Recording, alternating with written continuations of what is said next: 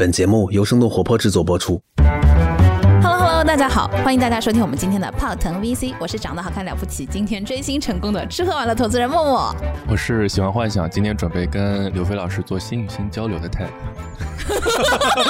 深夜主播那个味儿就来了。操！我是为什么每现在每次录我说完贯口，你们都要先笑一下？很油腻。不是我给大家直播一下，因为刚刚 TED 讲这句话的时候，他和刘飞老师面对面，他就真的用他的小眼神呃看了一眼菲菲老师他的，眼睛还是很大的。对，然后刘飞就战术性的后撤了一下，很尴尬。哦，我是刘飞。不行，这么我们简单吗要加很多定语的，你加加定语是吗复杂一点，对。对，毕竟你也要加入我们厂牌了嘛，所以就是你也要有这段长长的贯口我。是什么三炮五腾的，大家好，我是三五环的主播，然后从业多年的产品经理刘飞。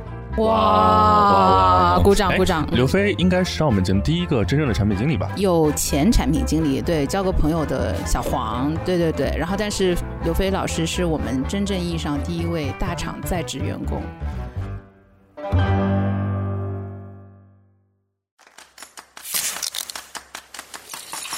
泡腾 VC 有点东西，欢迎收听泡腾 VC。听身处一线的风险投资人带给你最前沿的 VC 趣闻和冒着泡泡的新鲜观点，让我们聊点冒泡的。泡腾 VC，有点东西。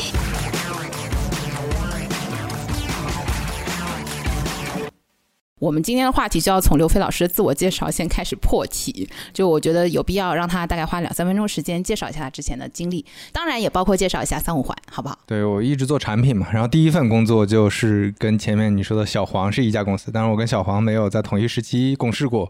锤子科技这是第一份工作，然后在锤科做了一年多，就跟朋友创业做嘟嘟美甲，Oto，嗯，一四一五年那个时候在上海。然后是从零到一，我们几个朋友一起创业去做的这个项目。然后做了一年多之后呢，呃，去了一家 C 轮的 D 轮的公司，叫点我达，它是做外卖配送。配送对，然后、呃做了两年之后就到了滴滴，呃，就也算是 O to 嘛，也算是做交易平台，所以做了两年多。后来又到了淘宝，淘宝做了大半年，又回来，现在还在滴滴。对，大概是这么样一个经历。哎，刘飞老师他是经历了所有大联互联网的大风口的人，哎，而且他就是异地办公也很厉害，他应该是大城市都待过了。我听下来，北京、上海，对现在北京上海杭州、杭州，对，就深圳没待过。就深圳，马上也要去了。去体验一下 游你牧生活今天已经。帮人家安排的明明白白了，是吧？对我经历了每一个风口，但是都没有赚到钱。哎，因为互联网太，直白了，听说，听说，听说，听说，太直白，太直白了。所以这期节目会转发给老板听一下然后。马上转出接双单，我们开始。啊，毕竟他也要加入我们厂牌了。我们今天要不断的 emphasize 这一点，就给他安利一下。所以就是菲菲老师作为目睹了移动互联网时代开始一直到现在所有的风起云涌的一位资深的前辈。不要忘记介绍一下自己的三五环节目。对哎，我稍微插一句，其实我觉得播客最早应该是很多文化人做的嘛，就是大家的名字。你什么意思？你的意思是产品经理不够文化人，还是听我说媒体人，媒体人，对就是很多名字，我真觉得起的很好。一开始我们在做之前，我们这样播客其实是去年下半年准备做嘛，起名字就超痛苦，最后是默默起的。但是在中间呢，我就在看哪个友商名字好，哇，这个三五环，我觉得戳中了我们？真的就是说不用解释，就不言自喻。就我们这个名字就到不了这点。我们说什么泡腾 VC，人家是药吗？还是干嘛？然后 VC 是什么？为什么要叫泡腾？就是一大堆问题要问我们了。三五环这个名字一说，什么东西都不用所以你看到你觉得是啥？肯定就是一个奖，就是在三五环内，然后肯定是很互联网的。然后我猜，我看名字，我猜大概就是产品经理做的。结果等一下，等一下，为什么是互联网？因为在三五环内啊，那个时候不是流行就是那个拼多多、啊拼多多，呃，对对，五环之歌，然后还有说什么拼多多不懂什么五环，呃，五环外是拼多多什么，五环内是什么嘛？对我一猜就是这个感觉。对，但是实际上很多朋友就说：“哎，你这个是个体育竞技的一个 一个一个节目嘛。”哦奥运五环奥运五环，对啊，五环，他说那三环是个啥呢？是另一个体体育竞技的一个 运动会吗？哇，果然是这个怎么说，就是这个行业黑化，就是对对，我觉得做互联网的可能知道一些，但是不做互联网的还是有点有点懵的。对，所以我觉得就是菲菲老师是一个很有生活的人，他还有很多圈外的朋友。我我们 这个捧的有点太 太绕了。很僵硬，真的很僵硬，就是说对，明褒暗贬的那种感觉，就马上就他就天天就这样阴阳怪气。对，阴阳怪气。就偶然想到了刚才说的那个梗嘛，嗯因为我在起名的时候还是挺出名的，然后就拍脑袋就定了，就觉得就这样吧。而且当时确实是要稍微标新立异一点，因为四字成语太多了，实在太多了，对对我我就很讨厌跟风或者主对流，对那就三个字或者两个字，那两个字有点就不好起嘛，就三个字算了。那天有一个节目开玩笑说，那个播客的名字，所有的成语字典基本上都已经快被起遍了。哎，别说播客了，基金的名字翻了二十六点，基本大部分就是伪光正的都被基金取掉了，对不对？对，然后所以菲菲老师的三五环就是又对吧？就是对于圈内人来说又非常的直观，嗯然后直接知道我们聊的是三五环内的年轻人的这样生活，不管是生活在这里还是工作在这里的年轻人。而且你知道吗？它很有互联网气息，哎因为三五环是在北京，就上海就是没有三五环，就是没有资格啊，就是只有全世界的互联网中心才有资格被讨论。对然后这个播客 base 地是杭州，对，就就是一件很奇怪的事情。一我颗红星像太阳。对我到现在录了三十九期了，只有一期是在三五环内录的，就真正的三五环内。就是虽然人不在三五环内，对，嗯心向对心向三五环。哇哦，但不管怎么说，在快乐的回忆也已经成为了过去，三五环也已经是个历史的名字了。它已经停更很久了之后呢，嗯就变成了三炮五腾。就是今天这个话题无法展开了，已经。刚刚菲菲也介绍了一下她自己之前的一个工作经历，然后其实也跟我们今天的想讨论的话题非常相关。我觉得她是最适合，就我们身边的小伙伴里最适合聊这个话题的嘉宾了，就是大厂回锅肉。那个星光会生气的，你想一下，每期都听对不起到星光。啊对不起，星光老师，下次一定没有。星光老师其实没有回锅肉的角色嘛，你不用解释这么多，我只是 你就很紧，真的很紧张，你今天很就很紧张，对，怕星光老师拉黑我，对，就是关于互联网大厂回锅肉，然后关于大厂到底是创业者或者互联网从业者的这个人才黑洞呢，还是一个黄埔军校？好问题，好问题，对，那我们非常好的问题，interesting。对，然后 就先 Q 一下，就是外围的问题吧。菲菲有没有朋友是跟你一样，也是这样几进几出，然后或者是比如说大厂出来创业，或者是创业被收编到大厂的这样的例子？对这种朋友倒是多的，就是应该这么说，就大厂和创业反复来来回变化的这种朋友还是挺多的。但是像你说的，能够真的成功创业并且被大厂收购的，还是当然是少数嘛。少之又少。老是回锅这种也是少数嘛，因为嗯你比如说像阿里，他对二进宫是有要求的，对的，现在好像已经取消掉了能三进宫的这个。对对对，嗯，就不能让你反复横跳。嗯，哎，这个是为什么？他会觉得你你可能就不是阿里人吗，就你并没有想清楚，你老是来回跳的话，就证明你可能职业规划里并没有把阿里放在心上。没有忠诚度可言。对，嗯，嗯这其实倒跟互联网没关系，其实老老的很多传统企业也是有这种概念，只不过互联网公司原来没那么计较嘛，然后现在把它都加上去了。嗯。对，嗯因为我觉得不太一样的是，互联网公司因为它自己本身是处于一个迭代比较快速的一个时时间段，就有可能当时他走的时候，这个公司是这个样子，但他回来的时候已经在做另外一件事情了。只是对于大厂来说，它的变化没有那么日新月异。大厂的变化不是特别大，这是一点，但我觉得这不是核心原因了，核心原因还是要组织文化。嗯，就是它最好是你能信信任这个，就对组织有忠诚，就就也不是说那种忠诚了，就是你你非常认组织的文化，非常愿意在组织里做做很多年，那我会认为你更能为组织创造价值。它其实是一个组织文化，是一个管理手段。所以刚刚讲的身边这些，就是可能反复在创业公司和大厂之间切换过多次的小伙伴们，他们都换的是不同的厂，是吧？基本上还是换不同的厂的多嘛，这大家也不太想说没有什么变化。而且这里面有一个很重要的点是，虽然看起来很多人他都会跟你讲说我自己的经历，我怎么做了这些选择和判断，但是你放到每个时间切片里看，他的这些选择和判断，很多时候还是有非常多客观因素和。嗯，被动的成分的，比如说我认识很多朋友，他想要稳定的生活，因为生孩子啦，或者说要照顾家庭啦，那他选的时候，并不是说，哎，我现在选哪个大厂，而是看哪个大厂有足够好的机会嘛。所以通常来说，还是找工作嘛，它本身有很强的随机性。菲菲刚刚讲了一个很有意思的点，就是在于他本身选择在不同地方工作是不同的生活状态所决定的。可不可以就这个帮我们展开一下？就是大厂工作和创业公司，然后包括自己创业，大概这种工作状态会有什么样的不同？大致上来说，其实大家应该也都大概知道嘛。就比如说大厂虽然是九九六，但是通常来说，大部分部门，尤其你像阿里啊、腾讯这种大厂，其实大部分部门生活还是比较能跟工作分得开的嘛，就比较能平衡的。因为实际上我们说九九六，但是阿里大部分部门是九九五嘛，就可能到不了九九五，甚至可能是十八五。这样的状态，就每天的工作时间已经跟一个普通的企业差不了太多了。那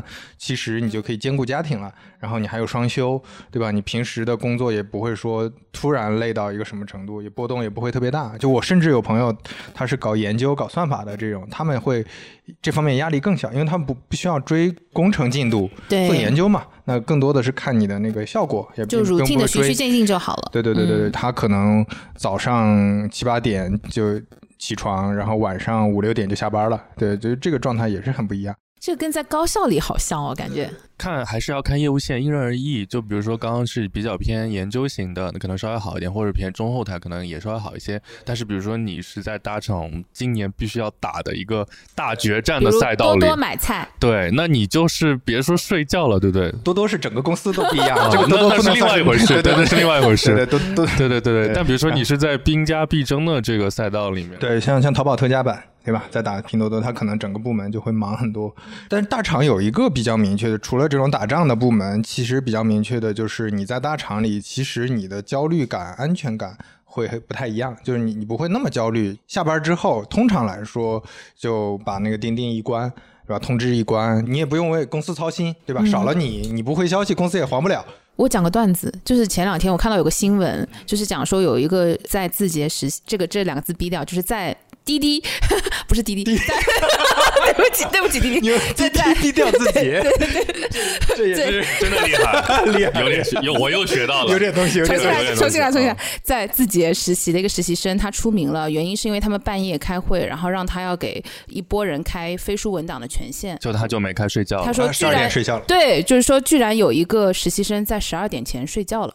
对，全公司就知道啊，居然有一个对，这是个这是个这是个段子吗？就是我是真的，是真的吗？啊，对，但但是大家肯定是以开玩笑的方式在传这个事儿，就说你看他都十二点睡觉了，现在哪有对啊，哪有十二点睡觉？这些年轻人不行，就对这些年轻人不太行。所以你看嘛，字节和多多又是不太一样的大厂，就这两个大厂呢，他对中老年人就很不友好。嗯，这字节还是保持六天上班嘛，那多多更不用说，多多买菜一个月休一天。到两天，那这种状态又跟我们说所谓的阿里、腾讯这种大厂不太一样。虽然他们市值之间肯定都是巨头，起起伏伏，对对，都是那种那种状态。所以他们其实是一种还蛮有创业公司状态的大厂。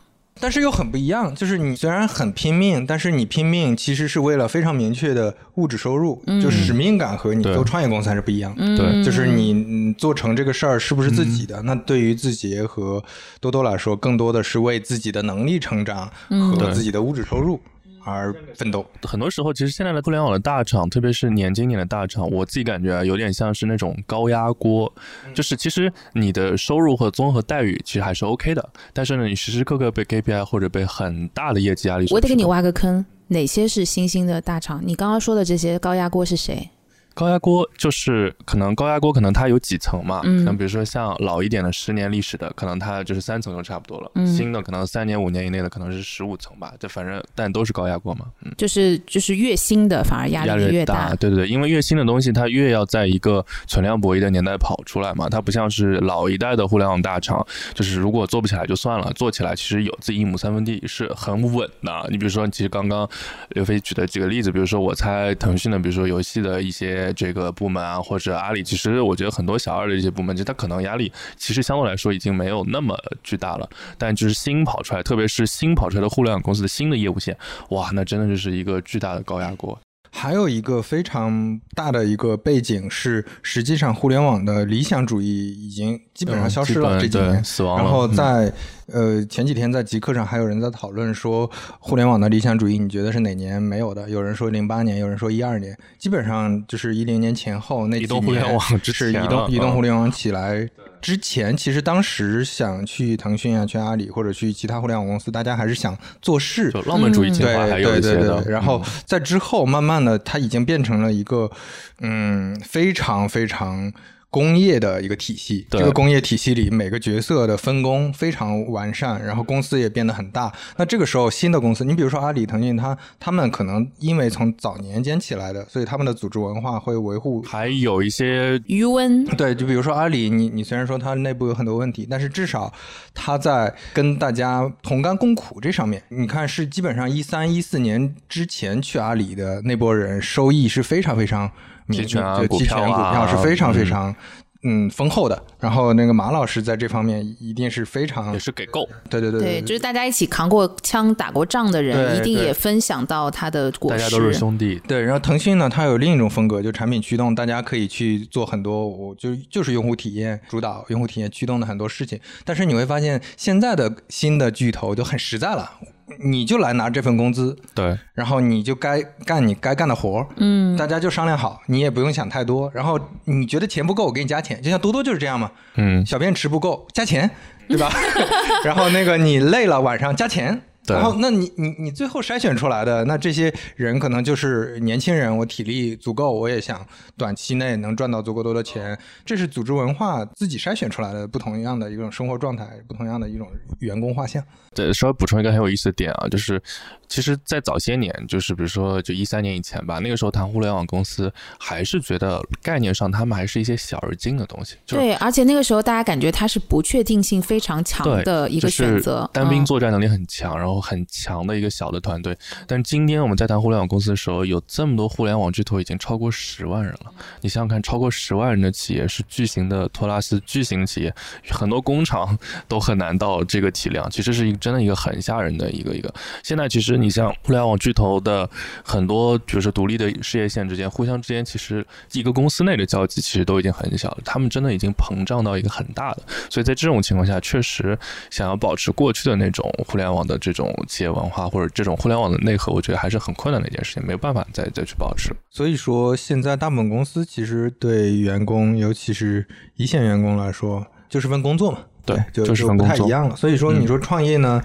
你说是为事业也好，或者说确实有一些人他也没有那很强的使命感，他可能也就是觉得短期内有一个高的杠杆能赚一波钱，或者怎么样，那再找工作也容易。对嗯对对对，生活状态上，其实我觉得很很大的一个区别是，你要创业，或者说你是创业团队的核心员工，你肯定是二十四小时要盯这个事儿的，就你会操心，你可能在做事的时候不会特别。焦虑烦躁，就比如说你如果是阿里的一个员工，你看跟拼多多之间的竞争，你其实就感觉还好，因为你投入多少，你投入百分之八十的精力，投入百分之一百二的精力，也影响不了战局。但是你在创业团队，可能你就会操心，就想我是不是少做了一件事儿，这公司就就完蛋了。刚刚菲菲讲这段的时候，我发现他的眼神就飘到了窗外，可能想到了以前自己些扛枪打仗的那些和兄弟们，对，不知道兄弟们今天在何方？嗯所以兄弟们现在就是还在持续创业的多吗？做什么的都有，就是有在小公司的，有在大公司的，有在创业的。哎，说到这个，其实还有一个很有趣的话题啊。其实前几年，可能到现在为止吧，就是在互联网大厂工作过的小伙伴，特别是以产品经理为主，他们如果想做一次创业，通常来说，VC 是挺心甘情愿掏一两次钱的。让他去试一试。那个年代是大家，比如说出来还是我做一个产品，对吧？我做社交，我做社区，我做个啥？我做个电商。那我觉得是有严格性的嘛，毕竟你产品经理就最懂这些事儿。但是其实主流的创业主题，我觉得这两年如果 to C 项的话，大部分已经变成了消费品品牌了。然后，但是呢，我觉得我们的那个投资范式，其实很多基金还没有改变。就比如说你在互联网大厂做过，也是你产品经理，然后今天你告诉我说我要做一个消费品品牌，我们给钱。我就想问问啊，你们两个分别是两个角色，你会觉得现在这个范式其实它最后还是会改变的，还是可以继续这样下去？比如说投新消费品这个情况下，再去对互联网公司出来的小伙伴下重注，你觉得这本身合理吗？我觉得产品经理他有定义一个产品的就是核心竞争力。对，而且这个产品就是不管它是软的还是硬的，还是一个消费品，就是实物类的产品。其实你去看，现在有蛮多拿了几轮钱的公司，真的就是产品经理，就是比如说那个谁和那个谁和那个谁，对吧？我们就不点名了。对，完了，评论区要说我们不点名，比如那个 Buffex。应该就是做产品出来的，对吧？有好多品牌我们看过很多，就是他真的抓需求的那个能力，可能是和传统的消费品品牌的从业者是不太一样的。就是它的逻辑其实是可能 maybe 更适合现在这个时代的年轻人的这种互联网的逻辑。那还有一些人可能会觉得，就是是因为 VC 的这种投资范式，导致了就这样画像出身的创业者，他比较容易拿更多的钱，因为拿了更多钱，所以他有很多试错的机会。就可能比如说同样的资源、同样的钱，可能给另外一组人，他可能也可以做好。举个例子啊，比如说我原来是一个社交的产品经理，但我今天做一个。美食的素食的品牌吧，其实我在做的那一刻，我可能也并没有那么懂这个素食，但是因为我有足够的试错的成本，所以我慢慢把这东西就搞懂。对我刚刚那个问题，其实还有另外一半的答案。其实还有一类创业者，我们会发现他也很擅长融资的，就是投资人出身的创业者，就他也很有就是抽象一个问题，然后以及定义一个产品和讲一个美好故事的能力，对吧？就是这样的人，你会发现他做一个产品或者做一个品牌，某种意义上他在融资上也是很有说服力的。然后我们也看过很多这样的例子，当然这里面有成的和有不成的，因为它有可能会有 over confidence 和 over promising 的 这样的嫌疑，对。但是 anyway 就是在它对，但是就是至少它出来的第一步让你感觉它是坚定和明确的，因为你想它就是跟用户或者是 to C 沟通的一个最重要的界面嘛，就你让一个技术 技术和产品经理，我觉得还是有很大的不同的，对对。对。这我觉得这是你的范式，你好喜欢投投资人出身的 CEO，我没有，我觉得有，你不要黑我，好的没事。那么到菲菲老师来看看这个问题怎么回答。嗯就是产品经理值得到现在为止还被融这么多钱吗？对我刚才也在想这个问题。我感觉啊，互联网公司出身的人有这么一个好处，就是其实还是离用户近，以及能讲故事嘛。对，离投资人近，他。大家在一个话语体系里，梦想窒息，对不对？你你如果是一个呃传统行业的，我做供应链的，我可能话都讲不清楚，就是讲不到一个频道上。对对。然后另外呢，呃，传统行业做哪怕是做消费品，它可能离用户确实远一些。它是基于说我有什么资源，我开了工厂，工厂能做啥，我做出来就卖啥，基本上不去思考用户的，这是互联网人出身的优势。但是现在我想了想，就是这些年的变化中间有一个不同的不同，就是嗯。有没有发现，公司就像刚才说，公司大了。你像之前阿里几千人的时候，其实你是一个员工，哪怕一线的，你其实能接触到公司所有的核心战略和决策的路径，你能看到全貌，你能知道说一个公司是怎么做起来的，商业逻辑、业务逻辑。呃，但是现在几十万人的时候，你在中间是一个非常小的螺丝钉。比如说以前可能你跟那个马云之间有四级，而现在你跟逍遥子有十三级，见都见不到。那你只能是说利用你就还是刚才说的嘛？如果说组织已经变成了一线。员员工大家都是用一些工业化生产的方式，我只负责自己这个螺丝钉环节，怎么拧螺丝的这个工艺。那我拿着这个工艺出去讲，其实是讲不清楚的。我觉得也讲不清楚，这这是现在的一个变化。所以说，包括我，我有很多朋友，他们在招一些大厂出来的，哪怕是 P 七 P 八的。管理者的时候也会存在这种问题，对商业啊，对对这些业务的理解已经没有那么理解了。他是一个高级的叫技工不太好，professional 职业人士吧，高级的能做自己这一块的一个职业人。你给我预算，给我资源，我能把这个事儿做好。但是和创业的那个能力模型不太一样。我觉得这一点特别有意思。比如说原来可能大厂也是经过创业期的嘛，其实可能在创业期里面就那么三个五个，甚至就一个产品经理就极端点啊。但可能到今天，那一条产品线就。有二十个产品经理，对吧？整个公司加起来可能有夸张点有上千号产品经理，我觉得都很正常。你在这里面，你肯定确实是看到的东西很少。然后另外一块就是因为我们看项目的时候，有些是 to B，有些是 to C 的项目。to B 的项目的时候，确实因为很考验行业认知和行业经验，所以我们倾向于投一些大型企业的高管。但确实在 to C 的领域里面，起码我自己吧，有一个很大的直观的感受，就是他越是在大公司里面做的级别高，他可能越是跟年轻的消费市场离得远。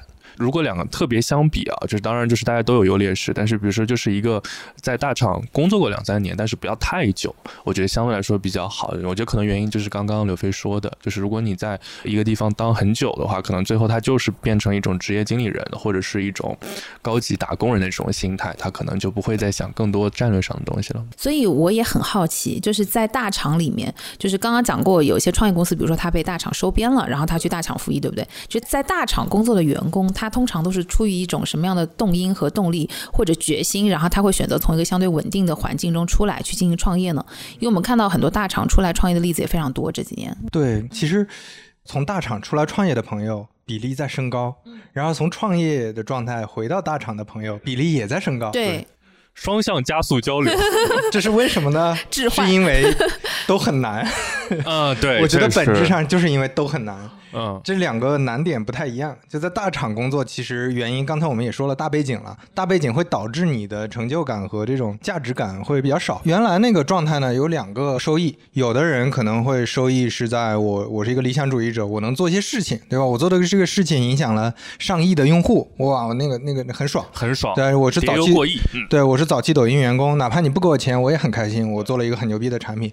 另外呢，就是能赚到一大笔钱。我虽然是个技术，我没有创造那个功能的成就感，但是我我赚了一笔钱，我才可能千分之几、万分之几的期权，对吧？但这两个路径基本上这几年就消失了对对对，就基本上被封死了嘛。所以在大厂就看不到未来，那剩下的人可能就是比较需要安全感，就觉得这份工作我就对老老实实打工就完了。对的那有一些还是想做事情的就会出来，就纷纷出来。从另外一个层面，比如说去年我去阿里，经常在园区里走着走，哎，你也来了，就过一会儿走着走着你也来了，就是这些全都是以前创业的朋友。哎，因为前两年太难做了。比如说做消费品的朋友，有一个朋友是原料要从南美进口，啊，然后疫情一来全完蛋了，然后做不下去了，那你就去大厂待两年。在园区碰到之前的战友，会不会互相之间有一丝羞涩，或者是哎，还好还好，就就就就是眼神中有一丝默契这，个还好，就是有一点羞涩，我感觉。就是我懂。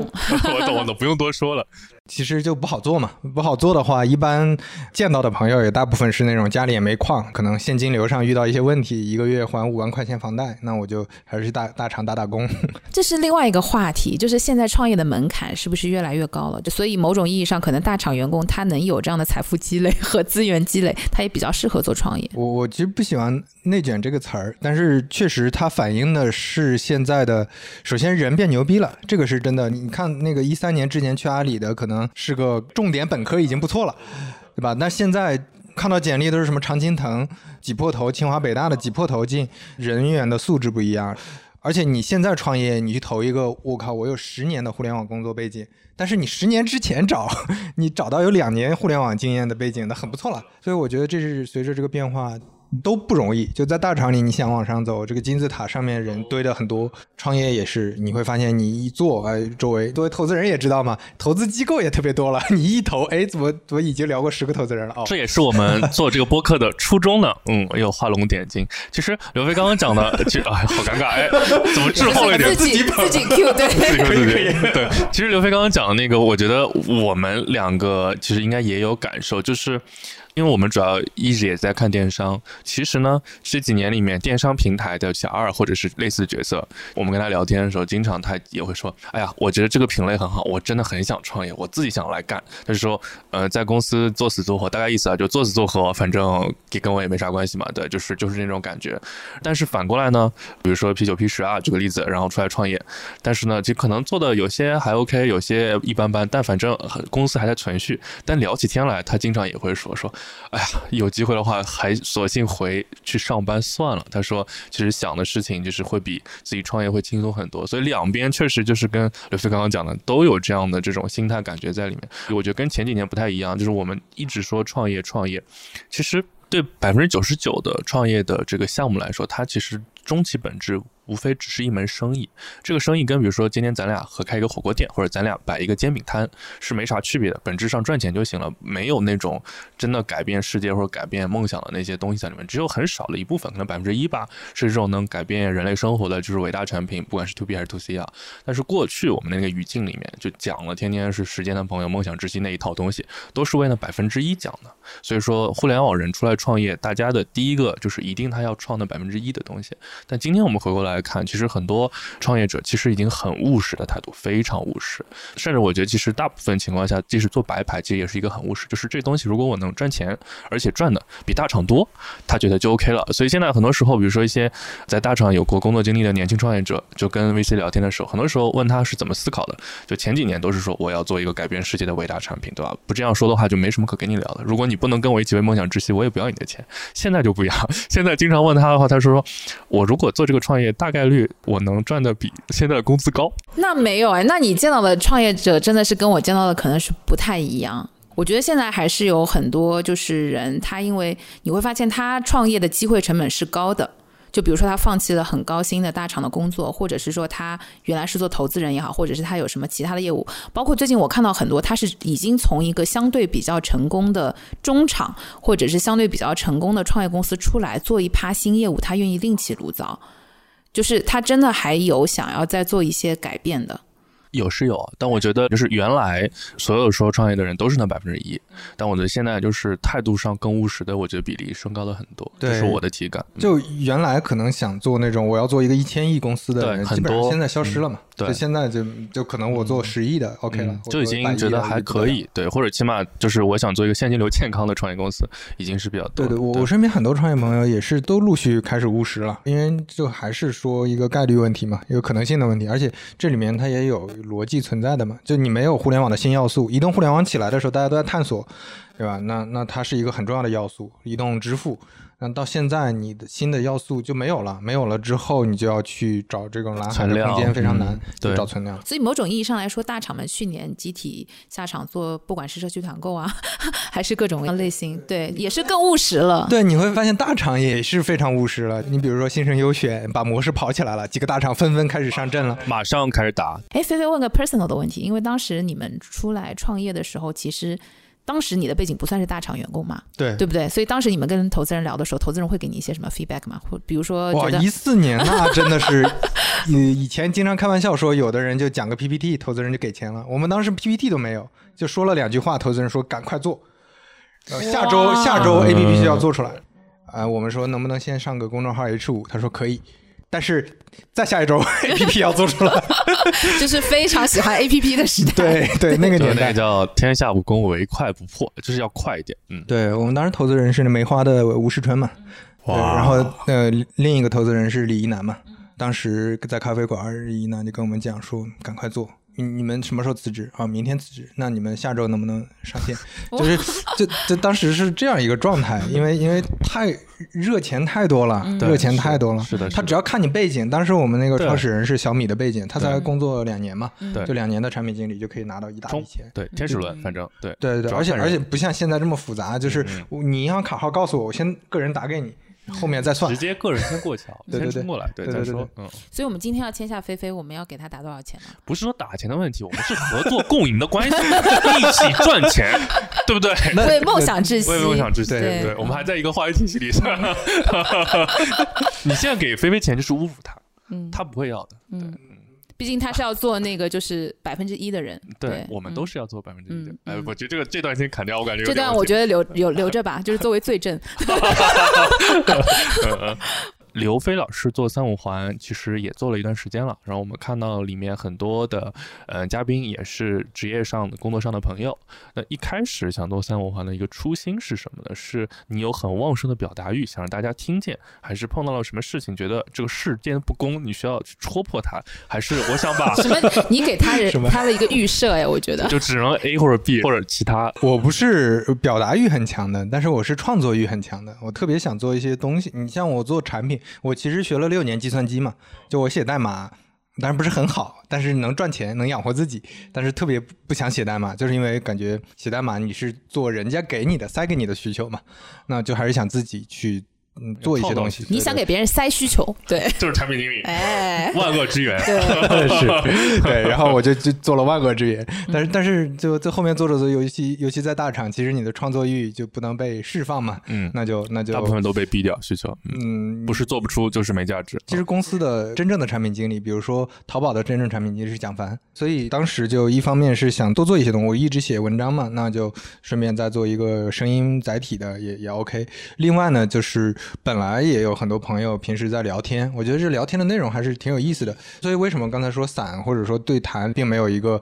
非要表达一些什么东西，就是因为我就不想把它做的特别呃严肃，就是朋友之间本来要聊天的，只是旁边多放了一个录音笔，那最后把这些内容嗯跟大家分享，那可能对有些人有启发，我觉得这样就够了。哎，我还有个问题，我还有个问题，就是声音的内容产品和图文的或者文字内容产品，在你看来会有什么不同？就是从产品经理的这个角色，首先第一点，成本、创作成本和消费成本的不一样，就是创作嗯创作创作成本其实声音是低的，对，对吧？就你比如说之前我要文字采访一个人，两边的沟通什么的，包括他的文字表达，其实都会受影响，但声音就无所谓了。嗯，只要你能讲话，只要你不是阿巴阿巴都可以。但是但声音的消费门槛对，消费门槛很高，因为你你一个小时你可能很难定位到你想听的那个内容。文章你可以快速浏览，然后再细读。对，然但但是声音有一个非常大的一个好处就是。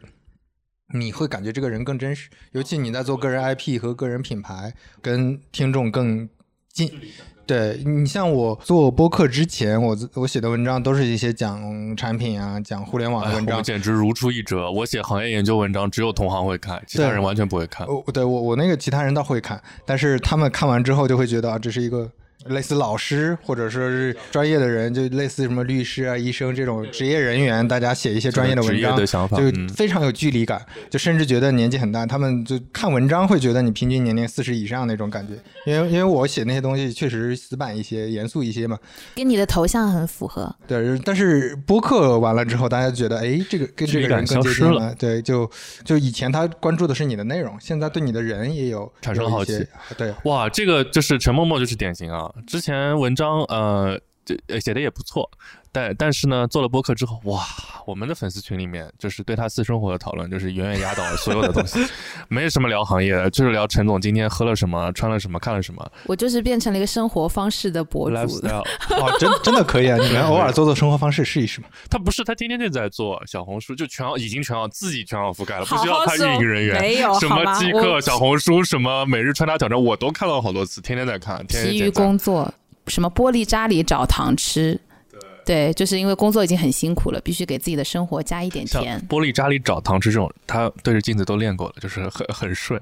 对，包括他自己有一个小博客，就是在应该在出租车上是吧，或者在高铁上。对，对，我觉得你们应该付我 PR 费。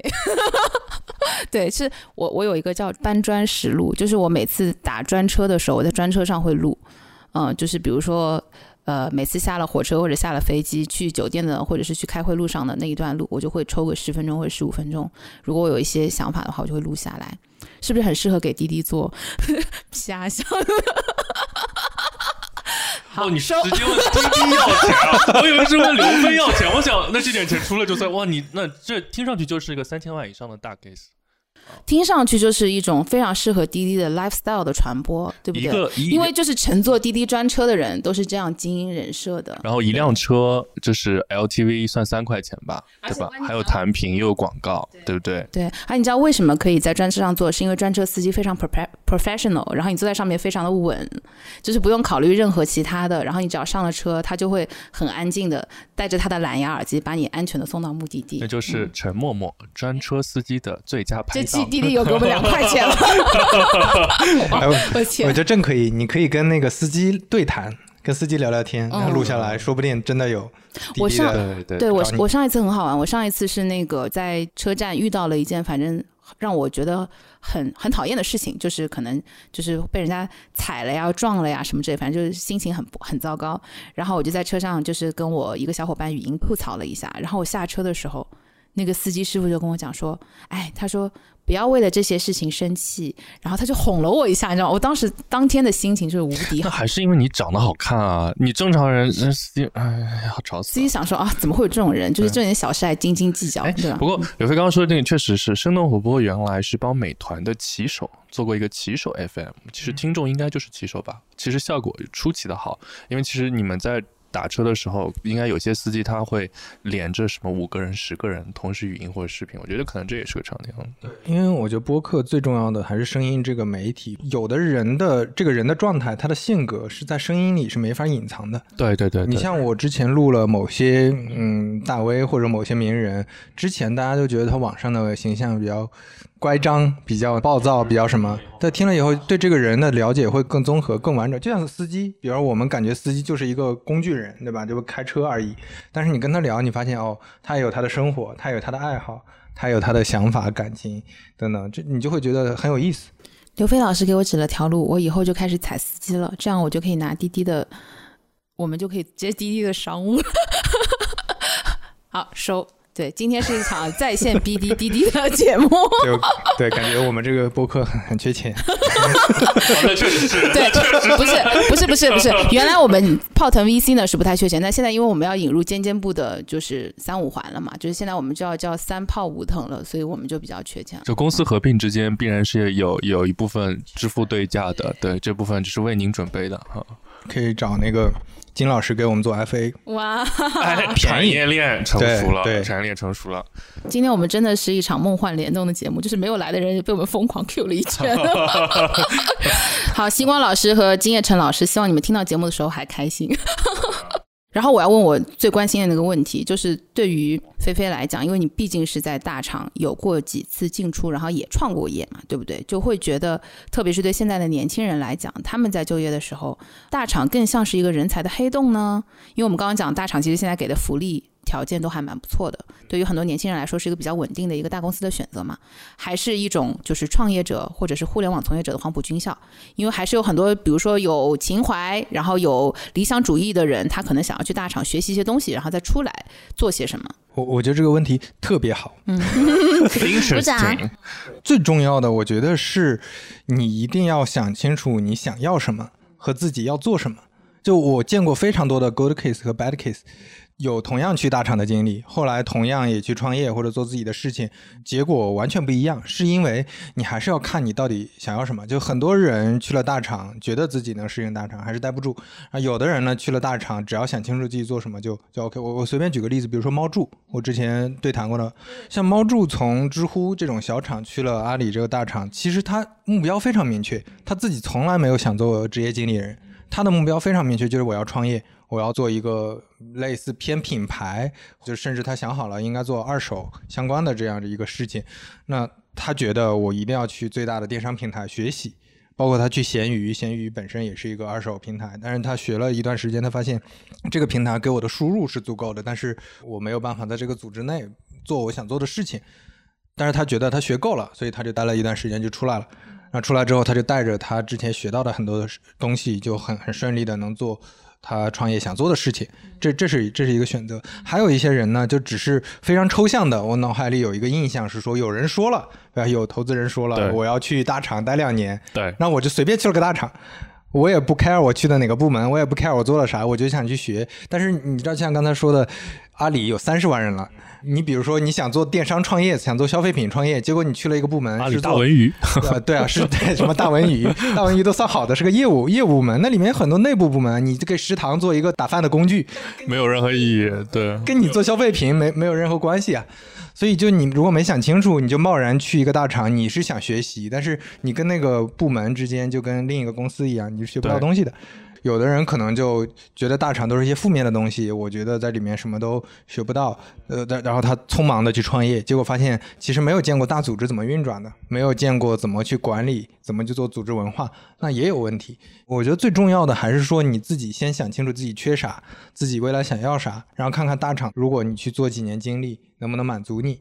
而且这个一定是基于对自己非常强的、非常清晰的认知。就有的人他就不适合在大厂，他硬撑着、死撑着，因为别人说大厂好，那也很难受。就比如那些放浪不羁、爱自由的，然后想要个人的价值或者个人的理想实现的那个目标比较明确的人，他很有可能只适合在里面学习一下，而且他学习的方式必须是有的放矢，对不对？就是我知道我要什么，然后我选择性的去大厂的某一个职能或者某一个产品也好，或者某一个业务也好，所以说这个问题，你比如说到底是人才黑洞呢，还是你黄埔军校？这个真的分人和分你做的事情的。嗯对，有的人在这里面做了几年就成长的非常快，有的人在里面就默默无闻了。嗯对，也也都有吧。对，就是人生中的很多问题，其实是属于终极问题的这个范畴。比如说，怎么更好的认知自己，就知道自己想要什么。比如说，即即使是垂在事业上面，其实我觉得这个问题就是是人终其一生要反复问的这个话题。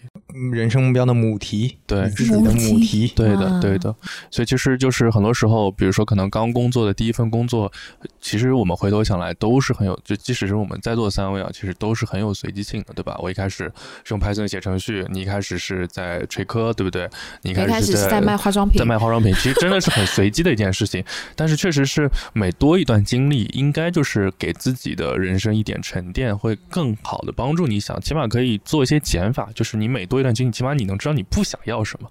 比如说，就像刚刚默默说，就是我如果天性是一个很爱自由的人，起码我知道我很讨厌很古板的公司架构，那我就尽量选择轻松愉悦的公司氛围。就是我试过发现，哎，我不适合做 CEO，我没法那么杀伐果断，那我就试着做一个辅助性的角色，或者就是我不到特别好的情况，我就不创业或者怎么样，或者比如说，哎，我发现我承受不了很大 KPI 的压力，那我就不做前台部门。我觉得这些都是就是可以做减法减下来的，但确实它就是一个母题，就是你很难说是我今天就真的想得很清楚。就包括很多 CEO，即使他融了很多轮，真的交心致富的聊天的话，很多时候他要说公司有一两个那个命运的关口的时候，他其实也没有正确的答案，但他要给外界、给他的投资人、给他的员工一个很强的一个正面的信号。对，它还是一个平衡，就你不能总是寻找你的母题，总是变来变去，就有的时候你还得自洽。因为我见过也有的朋友，可能我去了大厂两天就觉得，哎呀，这个难受，对吧？创业创了两天又觉得又难受，对对对，就是本质也是对自己的认知和目标没有那么清楚吧？还是想清楚了，那你就要自洽，先在一个方向上尝试做出一些东西来，然后再去思考说这个到底适不适合自己。这个上海话应该叫拎得清，拎不拎得清，这是个很宝贵的品质了。我觉得很多时候大家很容易也是想不清楚。对，我觉得可能就是对于有过一段从业经历或者有过一段工作经验的人来说，相对还好。但对于完全没有工作经验的人，他其实可能没有办法感受说每一份工作都是有它的 pros and cons，都是有你觉得开心和不喜欢的部分。但是关键是你最在乎的那个点是什么东西，这份工作能不能给到你？对，说到这个自我认知最重要的一个方法，反正我自己用的比较好的方法，就还是多体验。当然，你体验肯定是 你自己是能体验的时间和精力是有限的嘛，你不可能说你同时创业和在大公司，你可能花的时间成本也比较高。体验当然最好的，但是它成本高。还有就是多找人聊。我真的发现有的可以聊出来很多东西。这样说又有点像人生导师了，但是我觉得确实有一些年轻人刚毕业，就是在一个大厂，他就信了这一套。信了那个有点像被洗脑，就信了这个叙事。这个叙事就是，呃，尤其你在大厂很容易见到的，就是在大厂待了五六年了，他就觉得人生的叙事就只有一条。然后呢，他也从来不去跟外面交流。那等这个大厂衰衰落了、衰败了，我就不说哪个大厂了，他出来找工作，发现他做的事情根本跟别人做的完全不一样。对，是的。这个时候就很懵了，就你其实是比较缺乏一个自我认知，你之前的所有的你的能力或者你自认为的。能力其实是依赖这个大厂的平台，对，非常依赖。今天想到一个我们特别有趣的结尾的一个小办法，就因为我们都有。主要的工作也都兼职在做播客，斜杠青年。对，然后我觉得其实可以通过这个，我们自我认知一下自己。比如说，就以我们自己的播客节目来说好了，就是你自己定位你自己播客节目，其实他想做成一个什么样子。然后我们现在就是跟自己的节目相比，它还有哪里可以做得更好？那就先从我自己开始。嗯，做泡腾 VC，我们最一开始想法就是为了跟同行有些差异性，这样我们投案子、操心案子有些优势。现在做下来呢，好的地方呢是确实让我们多多少少有点与众不同，因为我们看我们同行的节目都是以基金为主体的，很少以个人为主体啊。虽然我们是两个人，就很少以非基金为主体，所以相对来说，呃，也有很多创业者就是听到我们谈到有趣的话题会来找我们聊。但我觉得可以做得更好的地方，就是在于，就是今年开始感觉到我们的话题没有太多的。公众讨论的价值，就是很多时候就是我们聊的东西，大部分是跟日常生活不太相关，呃，其实也无助于大家日常生产生活的。就所以说，我们也在尽力把话题变得有趣一些啊。但现在看来，反正还是有很多大量工作需要做的，所以这可能是我自己一个想要的诊断。到你了，我觉得就是刚刚你讲的，我都同意吧。对，然后但是对我自己来说，我可能会从更 emotional 的角度来讲说，我觉得它是我们感知世界的一个不同的触角。之前很多期节目我们都讲过，要避免信息反触，然后避免信息茧房。平时工作会比较忙，但我还是希望能够有。区别于投资人视角以外的看这个世界的方式吧。的确，因为我们的那个社群里面的小伙伴都很有东西。我现在经常出去跟，特别是跟消费品或者是一些 to C 的项目聊天的时候，他们都会问我，他们都会觉得我是一个心态很年轻的人。虽然我们年纪有点大，但他们都会觉得我们其实还蛮贴近自己时代的那个视角的。就是感触比较深是前两周，因为我去聊一个社交产品，然后我给他的很多点，因为那个 founder 不是 founder 吧，那个 co-founder，然后那个产品经理他是一个九五年的一个小哥哥。他首先他看到我，他就说，哎。哎，他就跟那个 FA 说，这个投资人怎么这么年轻？因为那天我穿了个 T 恤衫，啊，对对对，然后他就他就觉得好像有点看清我，就是觉得好像这个不是很 senior，对 然后他后面又说跟我聊的时候，他说啊，他说原来你是就是八零后，他觉得很不像就像是。想说自己长得年轻，好吧？没有没有没有，他他是觉得我感知他们产品的那个方式是很站在他们用户的那个角度的，然后就可能没有那么 old school，就有不符合年龄的幼稚。我觉得可能我自己没有这个感知，但是潜移默化中，我被我们很多的听众有影响到。是做了这个节目。反而让你有更多触角去接触嗯到身边的年轻的东西。，对对对，然后而且他们也帮我们去发现更多有趣的东西嘛，比如说最近我们在做那个，我们做完咖啡之后，我们会做奶茶的选题，然后让大家去发一些在排队的店啊什么的，然后他们就真的发现了很多我们原来没有注意到的店，比如那个中国邮政的那个咖啡馆，对 对，就是挺好的，嗯，比较符合我预期。嗯明白。菲菲老师呢？我已经好久没更了，哎，今天就更了呢。嗯，哎，你是自己剪的吗？还是自己剪，我就整个团队就一个人。一人成团？没事，今今天我们剪，今这次我们剪 C 位出道 我刚才提了嘛，我刚开始做这个，就是一个是创作欲，另一个是跟朋友对谈。我觉得这个内容本来也挺有价值，这是刚开始初衷。所以我觉得第一个从创作欲上来讲，如果他做一个作品的话，我觉得投入的还不够，其实认真程度不够。之前就把它当一个兴趣爱好，但是我觉得，比如说从录音的音质来说，音质真的是有人追着我天天评论区说你这个音质真的提升了，就是跟你这个现在的订阅量不符，就是人家一万订阅量的都拿几万块钱的设备了，你这不就是在说我们吗？这就是这说明你还产品还有很大的提升空间。你想想看，对啊如果你说用了好的设备，是不是直接又有翻倍了？我觉得也够呛，因为音质不是那么重要，但是 但是但音质你至少要到六十分嘛。我之前真的录播课就是扔个 iPhone 放桌上就开始了，对，所以说我觉得音质是一个方面，然后呃包括剪辑，我的剪辑时间跟声音时间是差不多长的，就一比一点五差不多，就稍微有一些剪的时间，所以剪的也比较粗。这里面我觉得包括提问啊、大纲的准备啊，这些都还有提升空间，这是第一个。就我觉得对作品肯定是不满意的。但是呢，容我说一句，这些东西呢，就因为你现在的更新频次也已经下降了，他们是难而正确的事儿。对，如果你没有很强的正反馈，其实你很难去坚持这个事情。我自己感觉啊，对吧？对对对对，呃，主要是因为忙了，就是现在对啊，在在而且只会越来越忙嘛。对。第二个点就是，我觉得我也在寻找，说我到底嗯做这个事儿主题是什么？就因为因为我本来这个事儿的目的性是比较抽象、比较形而上的，就是内容分享给大家嘛。但是还是要找我播客自己的母题的，到底要做一个什么样的主题？我之前的主题可能是三五环内的各种职业的朋友聊一聊，但是我我又担心它变成一个猎奇的，就像故事 FM，对对对，就越来越猎奇，只能说越来。越奇怪的，就是抓人眼球的话题才值得被聊。就对，是然后聊这个，其实我觉得我也没啥优势，呃，就我我其实呃有一点点小小的优势，就是做过产品，做过互联网，对商业还稍微了解，所以我就还是想说，把广义上的做产品的这些人拿来聊一聊，就看你怎么做你的产品的。就比如说很多产品经理不用说了，还有一些比如说是做内容的，还有一些是做创业的，公司就是自己的产品，还有像那个摄影师，那他拍出来的照片，他的作品集就是他的作品，那他怎么思考这些的？我我是在想把他的这个主题慢慢的聚焦，然后就变成一个大家聊产品的一个节目。听出了另一层意思，就是菲菲老师不仅不排斥，还其实愿意跟我们抛出橄榄枝，希望跟我们多聊，对不对？因为他其实现在的选题话题，创业啊什么，其实跟我们重合度也比较高了，对不对？是值得多多走动的一档节目。好啦，那就恭喜我们可以合并啦。嗯，呃，我去准备 paperwork 啦，那呃，过桥贷款什么时候？今天就可以拍。我的招商银行的账号是六二零零零零对，欢声笑语打出鸡鸡。呃，那我们这期也没啥可送的，那就用笑声送给大家，作为治疗生活的一剂良药。哇，好油腻啊！主播了。好的，不得不说，你这个油腻感真的非常回国人。对，那 就拜拜拜拜。拜拜拜拜拜拜。对，今天特别谢谢拜拜菲菲，谢谢老师，拜拜。拜拜拜。